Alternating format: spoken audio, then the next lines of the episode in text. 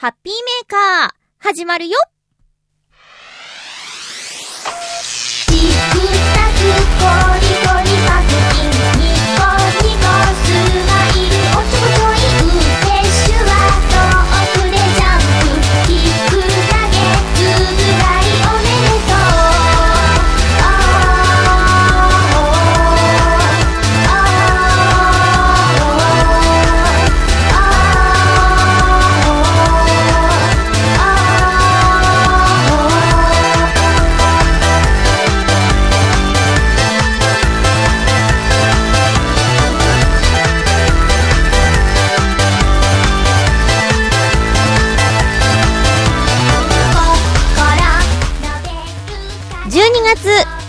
22日、まゆちょのハッピーメーカー。この番組は、ハッピーな時間を一緒に過ごしましょうというコンセプトのもと、ちょわへよ .com のサポートでお届けしております。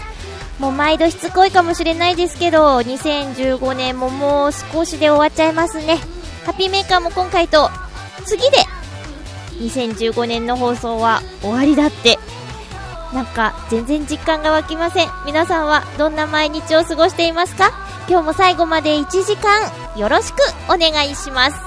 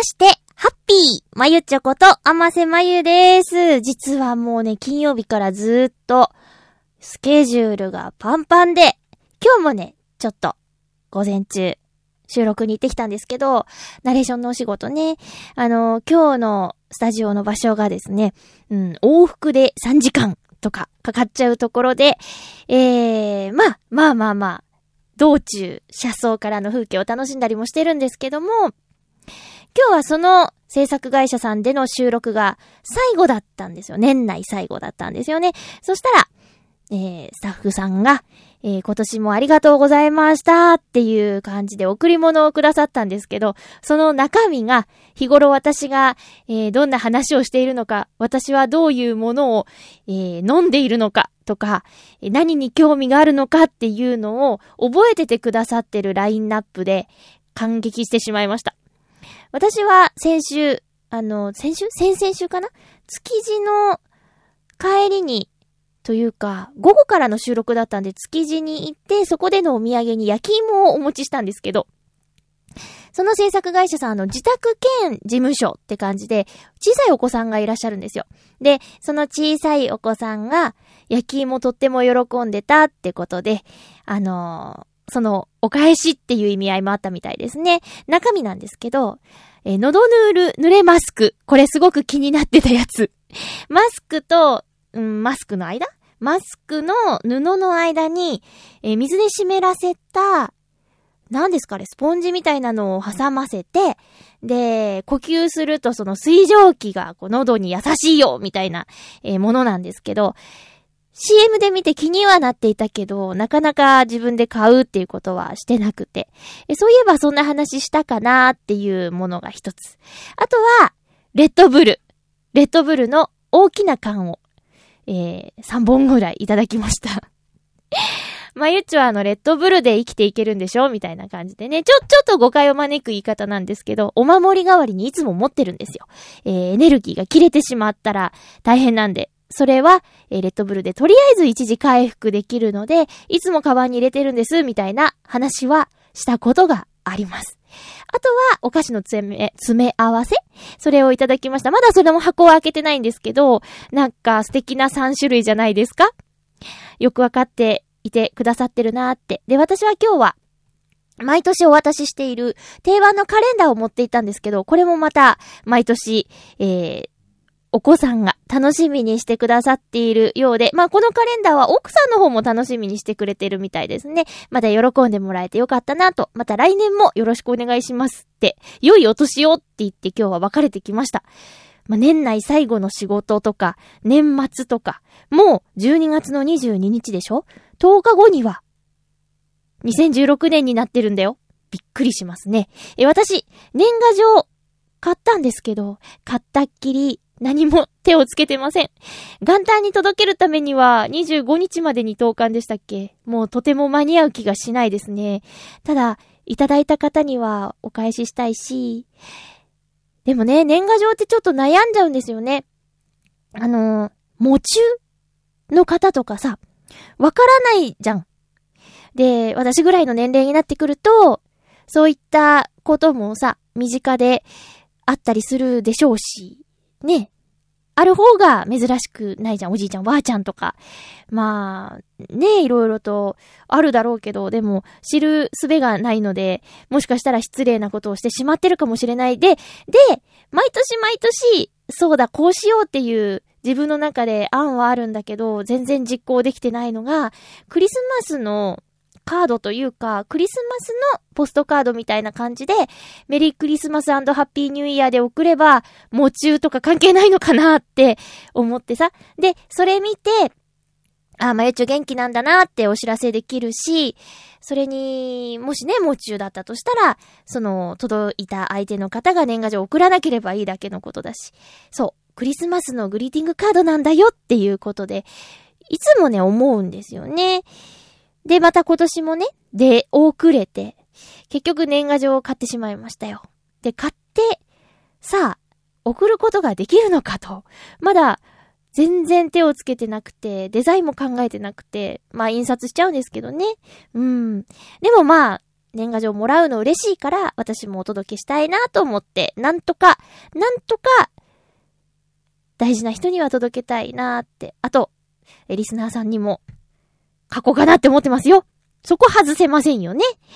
ええで、でですね、あのー、どこで話そうかなってちょっと悩んだんですけど、テーマとはちょっと違う気がして、12月19日にノートノーツが、えー伊藤良太くん、ノートノーツのリーダーの伊藤良太くんが働いている病院のクリスマス会にお呼ばれしまして、歌ってくれないかということでお呼ばれしまして、その公演が無事終了しました。えっ、と、放送でね、何度かリハーサルしましたとか、一緒に演奏する人がいるんですよっていうお話をしたと思うんですけど、本番は大成功です。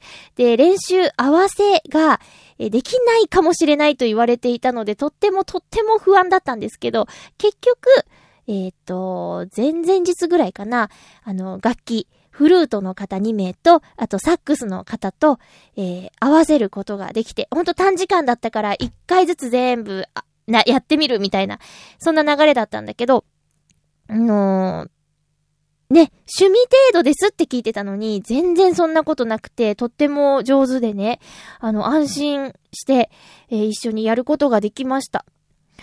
で、えっとね、お客さんは、おそらく100人以上来るよってりょうたくんに聞いてたんだけど、本当に、もしかしたらそれ以上、えっと、病院という、病院、病院だから、えー患者さんと、あと、先生、えーとか、いっぱいいらっしゃって、とにかくね、ノートンノーツでやるイベントの中では、一番大きな拍手をいただいたんじゃないかなっていうぐらい、えっ、と、緊張もしたけど、すごく楽しい20分間。ちょっと5分おっしゃった。25分間を過ごすことができました。えー、セットリストはですね、サンタクロースがやってくる。そしてサンタが街にやってくる。この二つの違い、皆さんピンとくる？ピンとくる？えサンタクロースがやってくるはね、サンタのおじさん、おひげが自慢のニコニコおじさん、っていう歌でね、サンタが街にやってくるは、さあ、あなたから、メリークリスマスっていう歌だよ。タイトルがややこしいですよね。私も今回のことがなければ、どっちがどっちかピンとこなかったですよ。えーそして、えっと、年配の方が多いということで、同様のコーナーもしました。えー雪、ゆうきやこんこ、あられやこんこ。あと、富士の山。頭を雲の上に出しっていう歌ね。あれね、みんな一緒に歌ってくれたよ。あ、全員じゃないけど、やっぱり知っている曲っていうのは、こう、口ずさみやすかったのか、まあ、手拍子はね、全部やってくれた。で、あのー裏拍子と表拍子とあるじゃん例えば、えー、さあ、あなたから、メリークリスマスって言ったら裏、裏拍子なんだけど、さあ、あなたから、あ、ちょ、できない。あれ？え？さあ、あなた、あ、裏だな、これ。さあ、あなたから、メリークリスマス。これが表か。そ、そんな風にね、こう、裏は、裏打ちは、ちょっと年配の方にはしにくい。でも、こう、さあ、あなたから、あれこれ裏だな。難しいな。ま、まあ、とにかく手拍子を、はあ、はあ、いや、難しい。えー、していただきました。で、えっと、雪でしょ？富士の山。で、その後、ノートノーツでのオリジナル曲を歌いました。えーこの回のために作った新曲で、まだ、えー皆さんにはお聞かせしてない、ライブに、えー来てくださってる方も、まだ聞いたことのない新曲。多分ね、タイトルね、おばあちゃんの歌になると思います。ちょっともうちょっとひねりたいんだけど、しっくりくるのが見当たらなくて、多分おばあちゃんの歌になっちゃうと思います。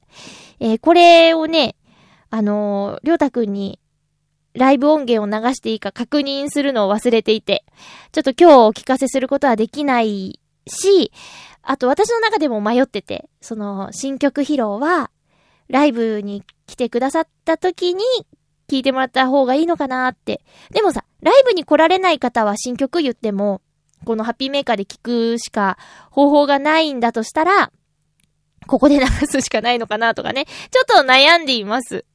えーっと、そう、おじいちゃんおばあちゃんが多いおお客さんということで、テーマはもうおばあちゃんですね。で、自分のおばあちゃんは7歳の時にはもうこの世にいなかったので、えーっと、どんな風に接してたかとか、あまり実は覚えてなくて印象がないんだよ。だから、ちょっと作詞はね、最初取っかかりが難しかったんだけど、ある方のアドバイスで、自分がどういうおばあちゃんになりたいのかで書いてみたらっていう一言があって、あ、そうだって私理想のおばあちゃん像あったやと思って、それを軸に書いた曲です。で、これね、私の歌より、りょうたくんの作ったデモを聞いてもらった方が感動すると思います。私のはね、ちょっとね、あんまりあれですよ。あれがあれなんであれですよ。えー、ということで、その新曲。新曲ね、直接、私はお客さんに感想聞くことはできなかったんですけど、一緒に演奏してくださったフルートや、えーサックスの皆さんは、あの、オリジナル良かったですって、まあまあまあね、もしかしたら社交辞令かもしれないんだけど、えー一言言ってもらえたんでほっとしてます。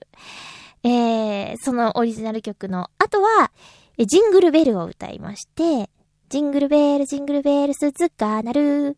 そして、清この夜。で、最後。え清この夜。星は光でしっとり終わりました。えー、っと、ほんと始まる前は、その、うん、環境。まあ、りょうたくんはいつも働いてる病院だからさ、どういう患者さんがいて、どんな雰囲気かとか、えー、わかるし、多分、お世話をしている患者さん、顔見知りの方とかもいると思うんですけど、私本当に、アウェイというか、もう、普段あまり足を踏み入れない場所だし、接する機会の少ないおじいちゃんおばあちゃんたちがこう目の前に大勢。で、もうほんと会場いっぱいに人がいらっしゃったんで、えー近いんですよね。こう距離が。だから、わあ、どうしようと思って立ち位置を聞いたときに、あ、ここか、近いなと思ったんだけど、いざ始まったらね、あの、一人一人の顔を見る余裕も生まれるぐらい、なんか、すごくやりがいがある20分間あ、ちょっと押しちゃって25分間だったなーっていう感じですね。うん、よかった。あの、ノートンノーツとしては、ピアノとボーカル以外の楽器とのコラボができたことがすごく大きかったし、あとは、ボーノ以外で2015年にライブができたことや、まあ、ライブって言っていいのかな？まあ、ライブだよね。えー、人に歌を聴かせることができたことが、えー、大きな出来事だったなって思いました。ということで、えっと、19日のクリスマスのイベントにお呼ばれしたお話。あ、そう、それがね、もう一つの場所、別の病棟があって、えそこでもやってくれってことで、歌い終わったら私とりょうたくんだけ、りょうたくんはピアノを抱えて、えー、別の病院へその最初にやった病院からだいたい徒歩5分ぐらいのところまでピアノを抱えて移動して、で、今度は違う曲をですね、うん、やったんだけど、あの、りょうたくん結構ノリノリで赤花のトナカイを追加したのかな？で、カットした曲もあるけど、で、赤花のトナカイのアレンジがめちゃめちゃかっこよくて、で、こちらもおじいちゃんおばあちゃんが多くって、で、最初の病院よりも、もしかしたら、ちょっと具合の良くない方が多かったのかな点滴を受けながら歌を聴きに来てくださってる方とかいて、で、そんな中で、あの、赤花のトナカイを、もう、なんていうのあれ、ジャ、ジャズっぽく、うん、かっこよくアレンジして弾いたの。で、練習の時は、ゆっくりね、ゆっくりって言ってたんだけど、もうノリノリで、まあ、からお花の、みたいになっちゃって、どうだったのかなってね、えー、思いましたけど、でもでもほんと楽しくて、あのー、2箇所行ったのは、私たちと、あとハンドベルの皆さんも行ってたんだけど、えー、お話しすることもできて、で、ハンドベルってさ、一人で3本ぐらい担当して、自分の音が来たらこう持ち替えて振ったりとかする、あれですよ。わかるかな？ハンドベルね。で、あれの練習の仕方とか、全員揃うことがなくて、音が抜けた状態で練習してるんですよとか、あと前奏とか感想はいいんだけど、歌詞が始まったらもう早くて、で、抜けたら分かっちゃう、バレちゃうし、ほんと緊張するんだって言って。で、毎週末？え？月末って言ったかな？えー、と、クリスマスだからとかじゃなくて、えー、いつも集まって練習してるんだって。そんな話聞いてね、それであんな素敵なメロディーができるんだなーって、お話できてよかったなーって思いました。そんな私の、えっ、と、クリスマスイベント、ノートノーツとして参加したクリスマスイベントのお話でした。ではコーナー行きましょう。ハッピー、もぐもぐ。はい。ちょっとね、お腹空いてて、早くこのコーナーにならないかなって思ってました。もう何も言わず開けちゃった。えっと、まあ、有名ですね。アルフォート。ブルボンのアルフォート。これの、焦がしバター仕立てっていうのを見つけたの。どんな味なんだろうね。ちょっと食べてみます。とにかく食べてみます。いやー、なんかさ、いつか話せる時が来るかわからないんだけど、ちょっとね、環境が変わりまして、あの、多少、やりづらい 感じもあるんですよ。ああ、いい匂い。なんか、箱はゴールド。ゴールドですね。うん。クリスマスっぽくていいんじゃないですか？いただきます。焦がしバタ、焦がしバター仕立て。加えて喋っちゃった。うん。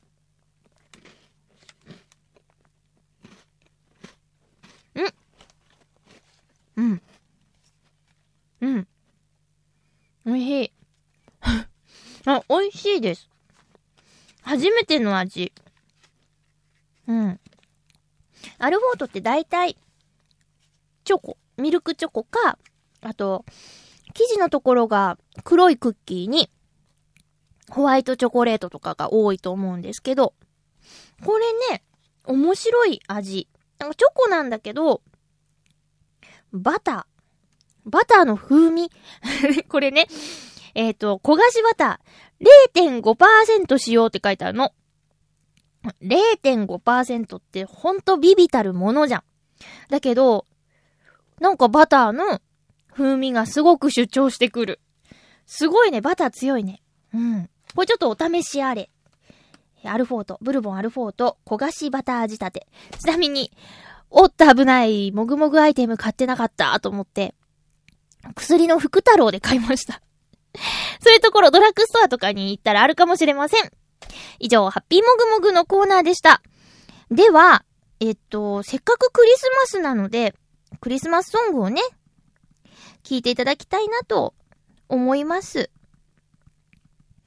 えっと、エンディングはね、ブルークリスマスを使っているので、えっと、ここでは、君からの贈り物を聞いてください。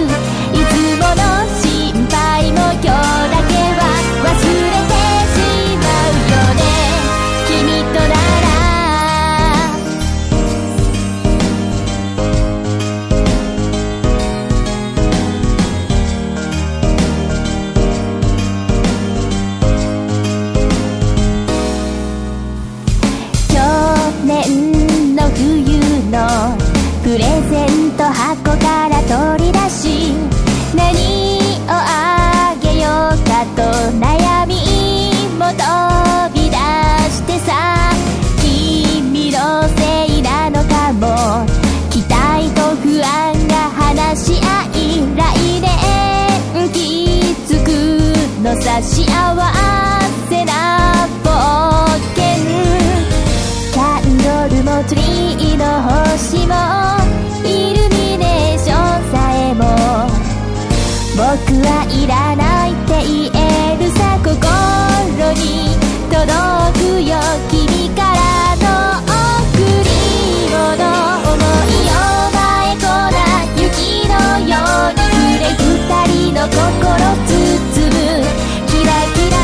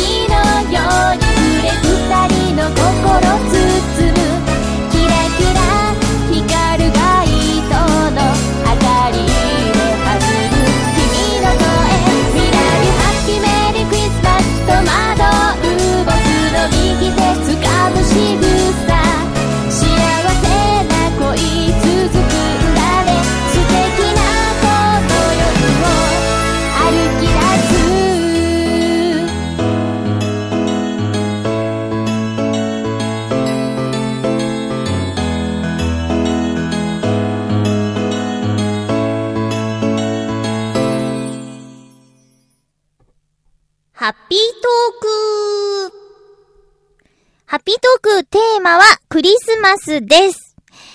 まずは、ハッピーネームコージーアットワークさんありがとうございます。まゆっちょ、ハッピー、ハッピー？クリスマスは仕事をしている予定です。今年は特別なことはないかなと思っていたら、先日、アクエリアスのキャンペーンで16インチの折りたたみ自転車が当たりました。街乗り用の小さな自転車なので、輪行、かっこ、電車やバスなどの公共交通機関に自転車を持ち込んで移動すること、用にして、臨行用にして、えー撮影範囲を広げることにしました。先週末、試しに折りたたんだ自転車を旅臨行用のバッグに入れ、船橋まで電車移動。駅前で自転車を組み立てて湾岸を幕張まで走り、反転して、八津干潟、ララポート、船橋漁港、西船橋を回って、再び鉄道で新浦安まで移動。舞浜、葛西臨海公園を経て帰宅しました。すごい。自転車が小さいので長距離には向きませんが、鉄道でショートカットができるのはとても便利です。自転車は10キロほどの重さがあるものの、畳んでしまえばゴルフバッグを持って移動しているのとさして違いはない感じです。組み立ても何度か練習すると3分ほどでできるようになりました。これはひょっとしていいクリスマスプレゼントかもしれません。さあ、どこ行こっかな？では、ありがとうございます。すごい。すごいね。えーっと、自転車、あ、当たったんだね。私、あの、コージーアットワークさんには、なんだっけ、ミュウミュウ展、ミュウミュウ展だよね。の会場でお会いした時に自転車も拝見、拝見したんですけど、ほんといろいろカスタマイズされていて、タイヤもね、分厚いし、もういろいろお話聞いていたんで、その自転車が止まってるだけで、あ、コージーアットワークさんがいらっしゃるって、分かっちゃうぐらいでしたよ。うん。でも、この16インチの小さな自転車で、ますます行動範囲が広がって、今まで出会えなかった猫ちゃんとも会えるかもしれないですね。お写真楽しみにしています。でもこの距離は全部でどれくらい、どれくらい走ったの？もうこの冬の寒い時期だからさ、えー、湾岸？幕張？寒そう。その、舞浜葛西臨海公園、もう海沿いでしょ？寒そう。漕いでたらそうでもないのかな？じっとしてるから寒いのかな？いや、すごいですね。10キロ。お米10キロ結構重たいけど、けどまあずっと持ち上げてるわけじゃないからね。電車乗ってる時、バス乗ってる時とかは床に置いたりすれば大丈夫なのかな？あとね、外はもう乗っちゃうんだもんね。3分で組み立て。へえ、どんなやつなんだろう。すごい。言葉も初めて聞いた。輪行。えー車輪の輪に行くという字で輪行。持ち運んで移動すること。うん。これは、じゃあ、クエリアスからの クリスマスプレゼントですね。えーコージーアットワークさん、ありがとうございました。私も、なんだっけ、ダイエー？新浦安のダイエーの福引きで、折りたたみ自転車当てたことあるんですよ。でもね、何の時だったかな？まあ、とにかく、一人で行ってて、で、確かあの、ガラガラガラって、ガラポン？ガラガラガラって回して、あの、何色の玉が出るかなって何等とかって見るやつなんだけど、一人で行って、まあ当たるわけないよ。ティッシュでしょ？ティッシュっていうテンションでガラガラってやって、多分2回か3回回せたんだよね。で、ガランガランおめでとうございますって言われて、2等か3等だったの。で、ん？あれ？なになになになになになにこのテンション何ってなって、で、自転車当たりましたって。わーって、これ誰かいたら、もっと盛り上がってたのになーって。ああいう時一人だと、あ、あ、ど、どうも、みたいなテンションになっちゃうのね。で、持って帰りますかって言われたんだけど、まあ、買い物したから福引きが3回できたわけで、結構手荷物があって、あ、ちょっと厳しいですって言って郵送してもらったって感じかな。で、結局その自転車は、私もう、持ってたんで、その自転車を、折りたたみじゃないけど。で、ちょうど自転車欲しいって言ってた会社の同僚に譲っちゃった。あの自転車どうしてるかな？いやでもね、思い返せば、すごくラッキーでしたよね。当たったんだもん。ただね、その、さっき当たったんだよってお母さんに電話しながら歩いてたら、昔の職場のお姉さんにばったり会って、もう何年かぶり、5年以上ぶりぐらいに会ってね。で、そのままお茶をするっていう。まあ、あの、自転車のやりとりがなかったら、お姉さんとすれ違ってなかったなとか、いろいろちょっとね、あの、考えてみたらラッキーだったなと思ってます。え、2015年、そのお姉さんご結婚されて、えー、されたようです。Facebook の情報によるとね。えー、コージャートワークさん、ありがとうございました。これからどんどんいろんなとこ行ってくださいね。続きまして、ハッピーネーム。お、プレイヤーが落ちましたね。えっと、お、ハッピーネーム、うんとうんと、フクロウの騎士さん、ありがとうございます。まゆちょさん皆様、ハッピー、ハッピー。今回のテーマ、クリスマスについて、ハッピーメーカーにふさわしくないので余計なことは言いませんが。私はキリスト教徒へのヘブライの宗教には批判的なので、クリスマスには苦い気分になります。とはいえ、信仰のある人やそうでなくてもイベントとして楽しんでいる人たちにやめろというつもりもありません。彼らは好きで、彼らは彼らで好きにすれば良いと思っています。私は立ち去ることができるので、その場から立ち去るだけですね。それでは。まあね、そうね。元は宗教のことですからね。いろいろ私もよくわからないで、ただ、ただクリスマスを楽しんでますけども。うん、しっかりいろんなことを勉強して、いろんなことを知っている方からすれば、な、何やっとんねんっていう感じになるんだろうな。まあ私もね、ハロウィンのあの仮装の大騒ぎには批判的。ただ、あれをね、楽しみに、あの、コスチュームを用意したりとかね、お母さんが子供のために用意したりとか、いろいろしている方々を、どうのこうの言うつもりはないけどね。まあ、とにかく大人しっかりせいっていうのは思うよ。毎年じゃん。あの、ゴミのこととか。だからそういうのはあるけど、うん。まあまあまあまあね、私がハロウィンをうーんって思うように、袋のキスさんもクリスマスをうーんって思っているんだね。そっか。ちょっ、そっか。まあでも、なんだろう。もう、うーん。私の中では宗教とかも関係なくて、ただ、えー、音楽が素敵、イルミネーションが素敵、とかそういう、もうほんとただのイベントみたいな感じで受け取ってますね。えー、私はそんな感じです。でも、うーん、子供の頃は、近くの教会に行って賛美歌を歌って、みんなでお祈りして、ケーキとかみんなで食べてとかやってたよ。結局最終的にはケーキを食べちゃうんだけど、それもなんか間違ってるのかな。まあまあ、まあまあ、あの、人に迷惑をかけないで楽しめればいいんじゃないかなと、私はゆるゆると感じていますよ。で、やっぱりね、心ウキウキしちゃいます。私は、個人的にはね。そう、あの、今はね、選べるから。えー、メッセージを、ありがとうございました。なんかね、このメールだけ読むと、袋のキスさんがちょっと、あの、厳しい方なのかなっていう印象をね、こう、文字を読んだ感じだと受けるかもしれないけど、全然、お会いするととてもユーモアのある面白いお兄さんなんですよ。えーと、ありがとうございました。立ち去ることができるので、そんなに嫌なんだ。えー、続きまして、ハッピーネーム、七星さん、ありがとうございます。まゆちょハッピー、ハッピー？クリスマスか。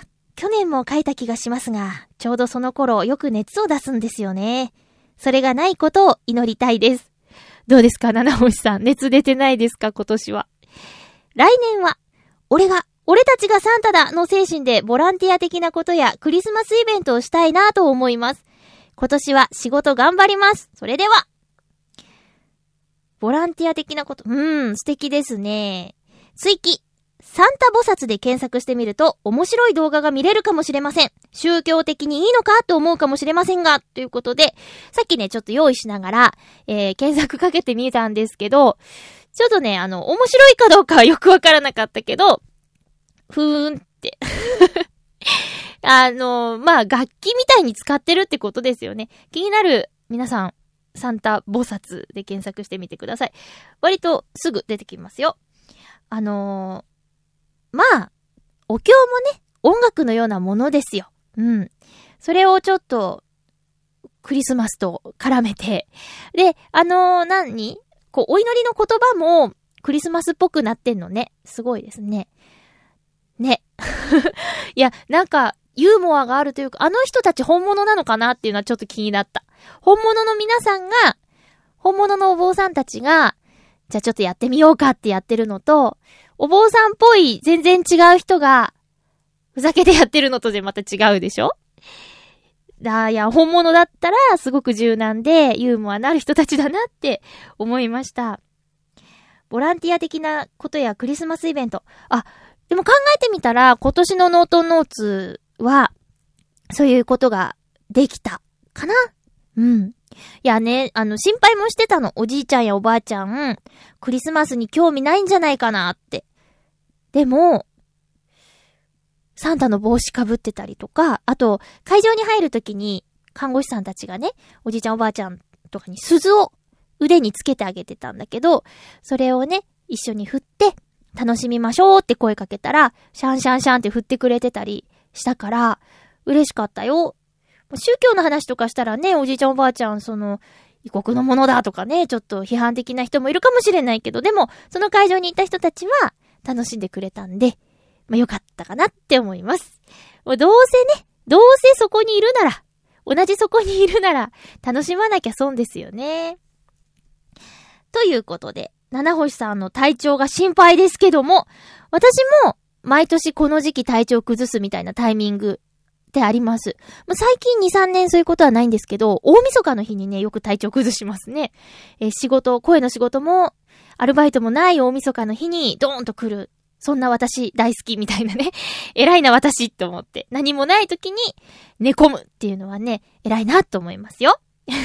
自分のことを、自分のことを言ってますけども。え、七星さん、ありがとうございました。お仕事頑張ってくださいね。さて、このコーナーで紹介していいかはわからないんですけど、普通オタだけどクリスマスの内容だからここで紹介しますよ。青のインプレッサさん、ありがとうございます。まゆちょさん、ハッピーでございます。ハッピーでございます。今週はクリスマスですなぁ、となると思い出すのが、シェフ大泉のクリスマスパーティーを思い出しますね。2回思い出しちゃった。今年はどうでしょうみたいに、局、局長さんの家でクリスマスパーティーでもやるのでしょうか？そんな話はないなぁ。こっそりやってるのかなそんなことはないと思うけど、うーん、どうだろうね。できたらいいんですけどね。平日でしょ？今年ね。え？木曜、金曜か。クリスマスイブが木曜日で、クリスマスが金曜日だから、きっとお忙しくしてるんだと思いますよ。ちなみに僕は、スターウォーズの映画でも一人で見たいですね。あ、年賀状の準備をしなくちゃ。それでは、良いクリスマスを。青のインプレッサさん、ありがとうございます。シェフ大泉のクリスマスパーティーは面白いですね。覚えてる。あれ、一周だけでしょ？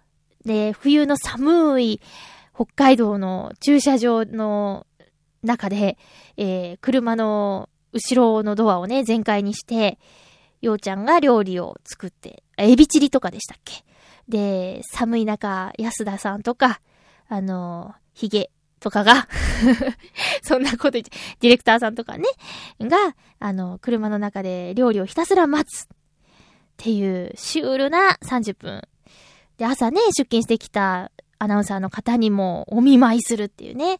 えーでもね、クリスマスに手作りの料理で楽しむっていうのもまたいいじゃないですか。スターウォーズ私もまだ見てない。まだ見てないよ。18日公開でしょ？で、一応ね、行く予定にはしてるんですけど、いやもうみんなもうネタバレにピリピリしてるじゃない。で、私もなるべく聞きたくないタイプなんですよ。いいも悪いも、良かった。もう、いや、あれつまんなかったよっていうのも聞きたくないの。なんかね、影響されちゃうの。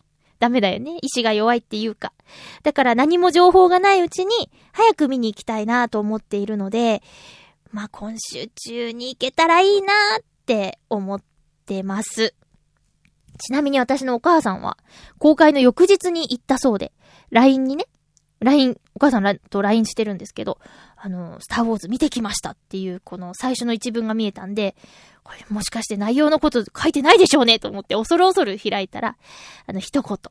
まあ、一言、まあまあいいか、一言書いてあった。うん。早いね、我がお母さんながらあっぱれですよ。うん。まあ、ね、どうなんでしょう？混み具合っていうか、初日だけかな？売り切れて大変みたいなのは。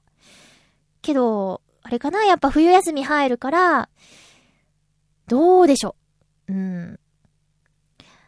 まあ、なるべく早めに行きたいですよね。できれば 3D で見たいなと思っていますよ。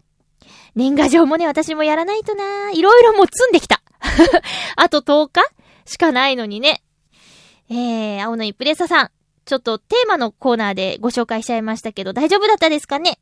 お便りありがとうございました。クリスマスがテーマですけども、うーん、クリスマス。クリスマスはね、今年は、一応、夜勤はお休みですね。どんなクリスマスになるかな？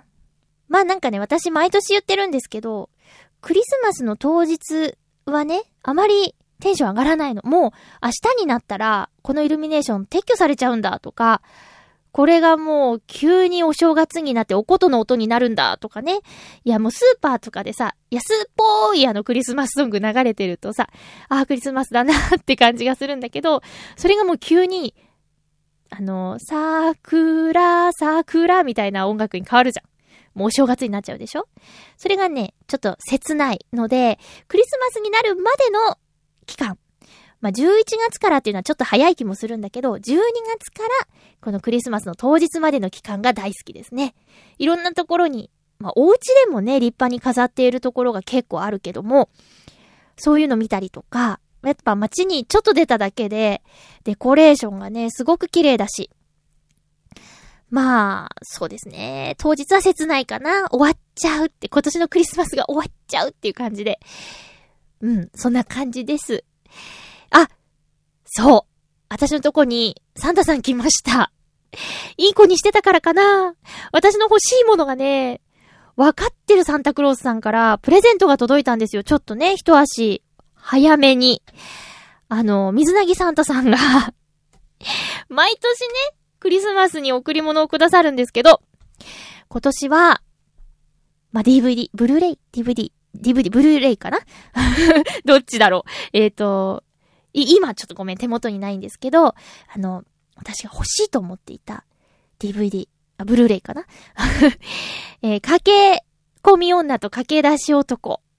大泉洋さんが主演の映画で、2015年2回見に行って、で、舞台挨拶で大泉洋さん本人に、もうこの1メートルぐらいの距離でお会いしたあの作品をくださって。で、うわーすごいってこれ自分でも買おうと思ってたのにって、すんごいテンション上がって。でももう一枚入ってて、トワイライトササラサヤも入ってて、もう、ようちゃんパックですよ。ようちゃんパック。あと、可愛いいコンペイト。これセーラームーンのコンペイトって書いてあったんだけど、すごい可愛いい。なんかルナの色のコンペイト入ってて、紫のね、すんごい可愛い瓶に入ってるんですけど、これと、もうね、ほんと嬉しいです。大人になってもサンタさんがいらっしゃるんだなっていうね。ええー、そう、水なぎさん本当ありがとうございます。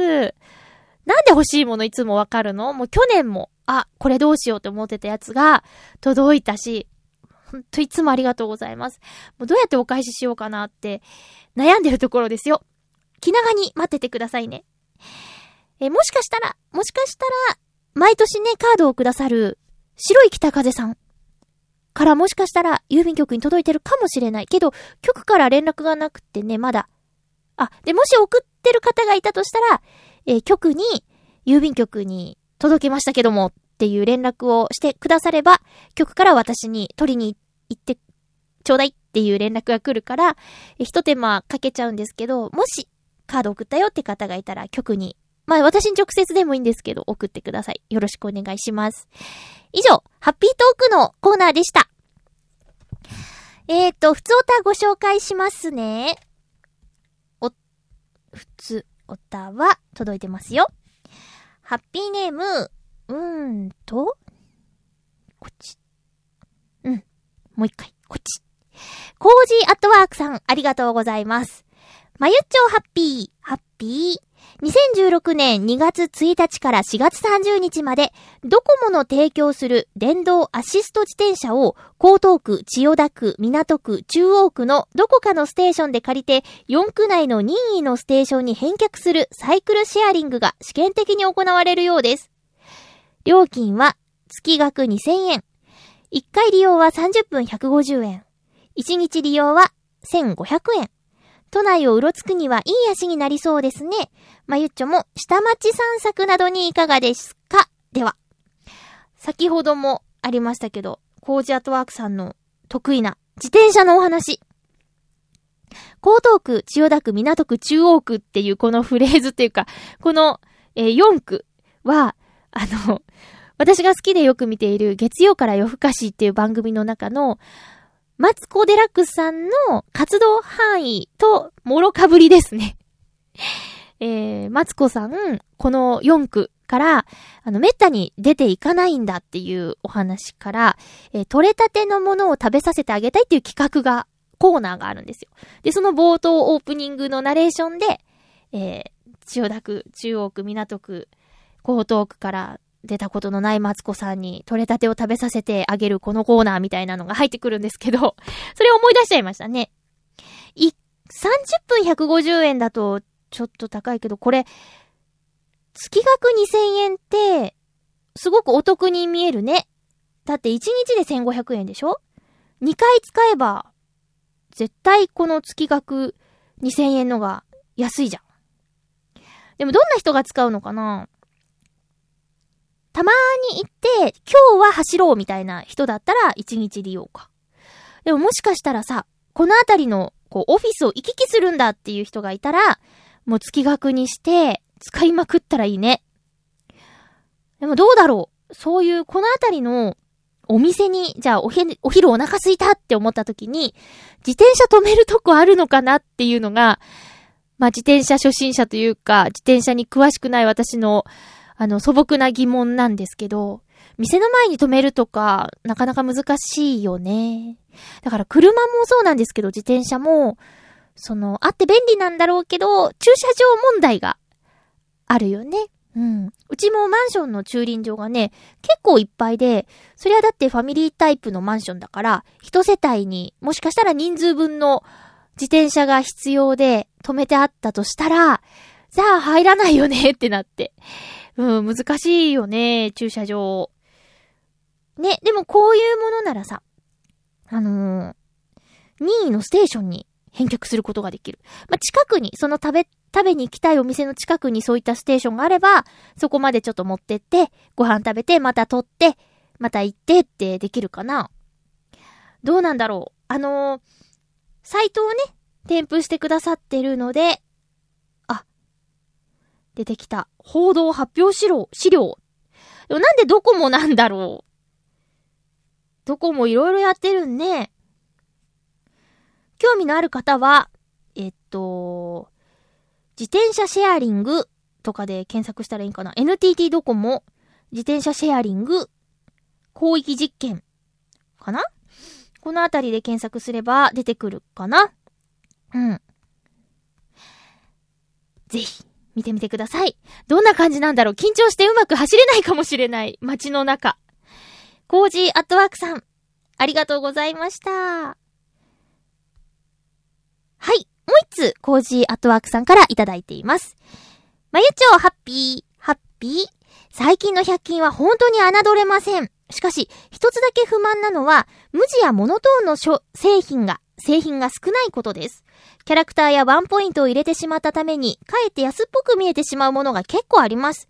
衣類や文具など、無地とか単色のシンプルなデザインなら使いやすいのに、と残念に思うことがかなりあります。こんな風に考えるのは私だけなんでしょうか？では。ありがとうございます。いや、私もそう思いますよ。あの、キャラクターグッズじゃなくてもいいもん。ね。えっと、まあ、たまたまというか、今日ね、船橋の、あの、ダイソービル、通称ダイソービルに行ってきたんですけど、すごい、あそこはすごいです。ただね、ダイソーはね、100円とは限らない引っ掛けが結構あって、えっと、100円かな？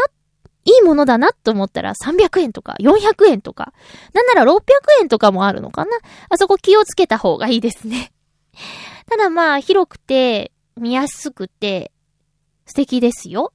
船橋のダイソー。えっとね、6階、地下もあって、6階建てぐらいの建物です。食料品、1階はね、食料品が多いし、地下はね、バラエティグッズ、パーティーバラエティグッズがいっぱいあります。で、文房具、ファイルの種類とかもたくさんあるし、まあね、見てて飽きないですよね。で、ちょっと買ってみようかなができる100円っていうことでお手軽感もあるし、あとね、手芸グッズ、布とか毛糸とか、これからの時期、毛糸、私には縁がないけど、毛糸とかも、ちょっとやってみようかなっていう人には、お手軽に、あの、求めることができていいんじゃないかなと思います。え私の好きな100円ショップはセリアですね。新浦安のモナの中にある、セリアというお店が好きです。もう、それこそデザインかな？なんか他とは、ちょっと違う、あの、うん、なんだろう、おしゃれ、おしゃれっていうか、そうだね。まあ、セリアにもキャラクターグッズはあるんだけど、でも、シンプルなものが多い印象ですよ。私ね、ずっと知らなかったんです、セリアの存在。だいたい100円ショップって言ったら、キャンドゥか、ダイソーか、っていう感じだったんですけどね。ここでもうセリアが出てきたんで、セリアばっかりですよ。今日はダイソーだったけどね。えーと、そうだね、無地のものやモノトーンのものがもっとあったらいいなと、本当思います。なんでここにライオンさんついてるんだろうとかね。あるよね。でもね、ディズニーグッズとかあって、で、うん、シルエット、ミッキーのシルエットとかだったら、あり。ありなんじゃんってね。え、ありなんですよ。はい。えー、100円ショップ見てるだけでも楽しいし、何かキッチングッズとか、あの、便利小物とかあると、つい買っちゃいますね。うん。皆さんもね、もうしばらく行ってないよっていう方は、その進化に驚くと思うので、ちょっと行ってみたらどうかなと思います。はい。えー、コージアットワークさん、お便りありがとうございました。あのね、ちょっと今日、声張ってないけど、全然元気なんですよ。ただね、ちょっとね、えーと、ちょ、ちょっとね、あの、ちょっとコントロールしています。元気ですよ。何の問題もないよ。えーと、なんか、話しとくことがあった気がするんだけど、あ、思い出した、思い出した。思い出しましたよ。あの、バオーデモカで、え？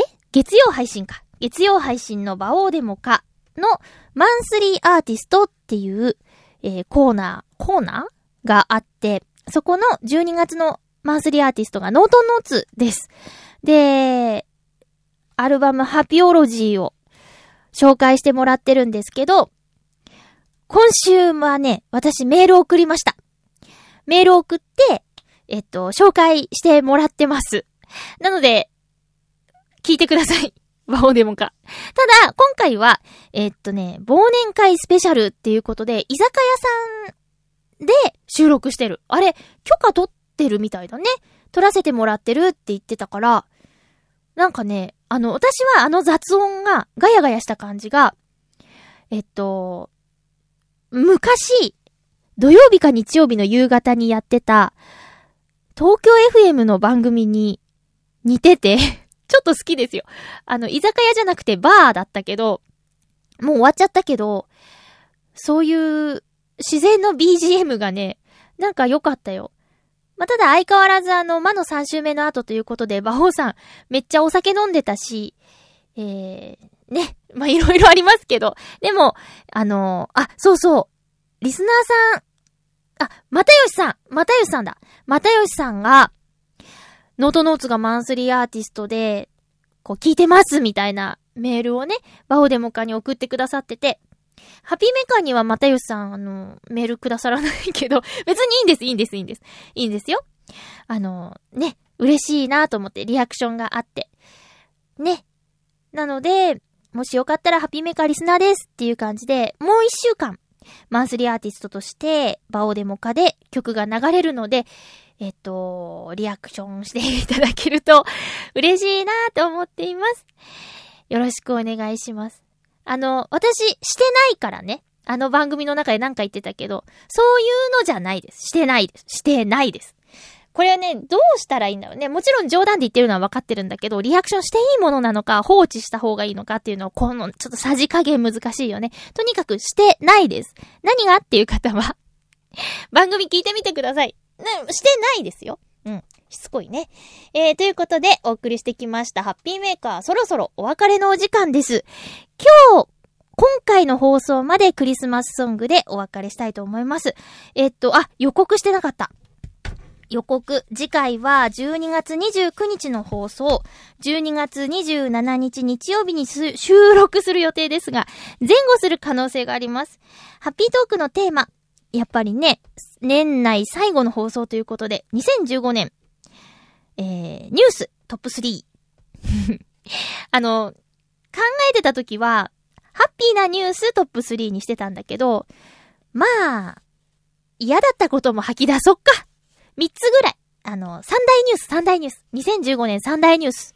送っていただけると嬉しいです。よろしくお願いします。ということで、そろそろお別れのお時間です。あの、クリスマスなんてっていう方やクリスマスには体調崩しちゃうっていう、ちょっとネガティブなイメージを持った方もいらっしゃるようですが、それでもまあ、景色を楽しむぐらいはいいんじゃないかななんて思いますよ。お相手は、まゆちょこと、あませまゆでした。また来週ハッピーな時間を一緒に過ごしましょうハッピー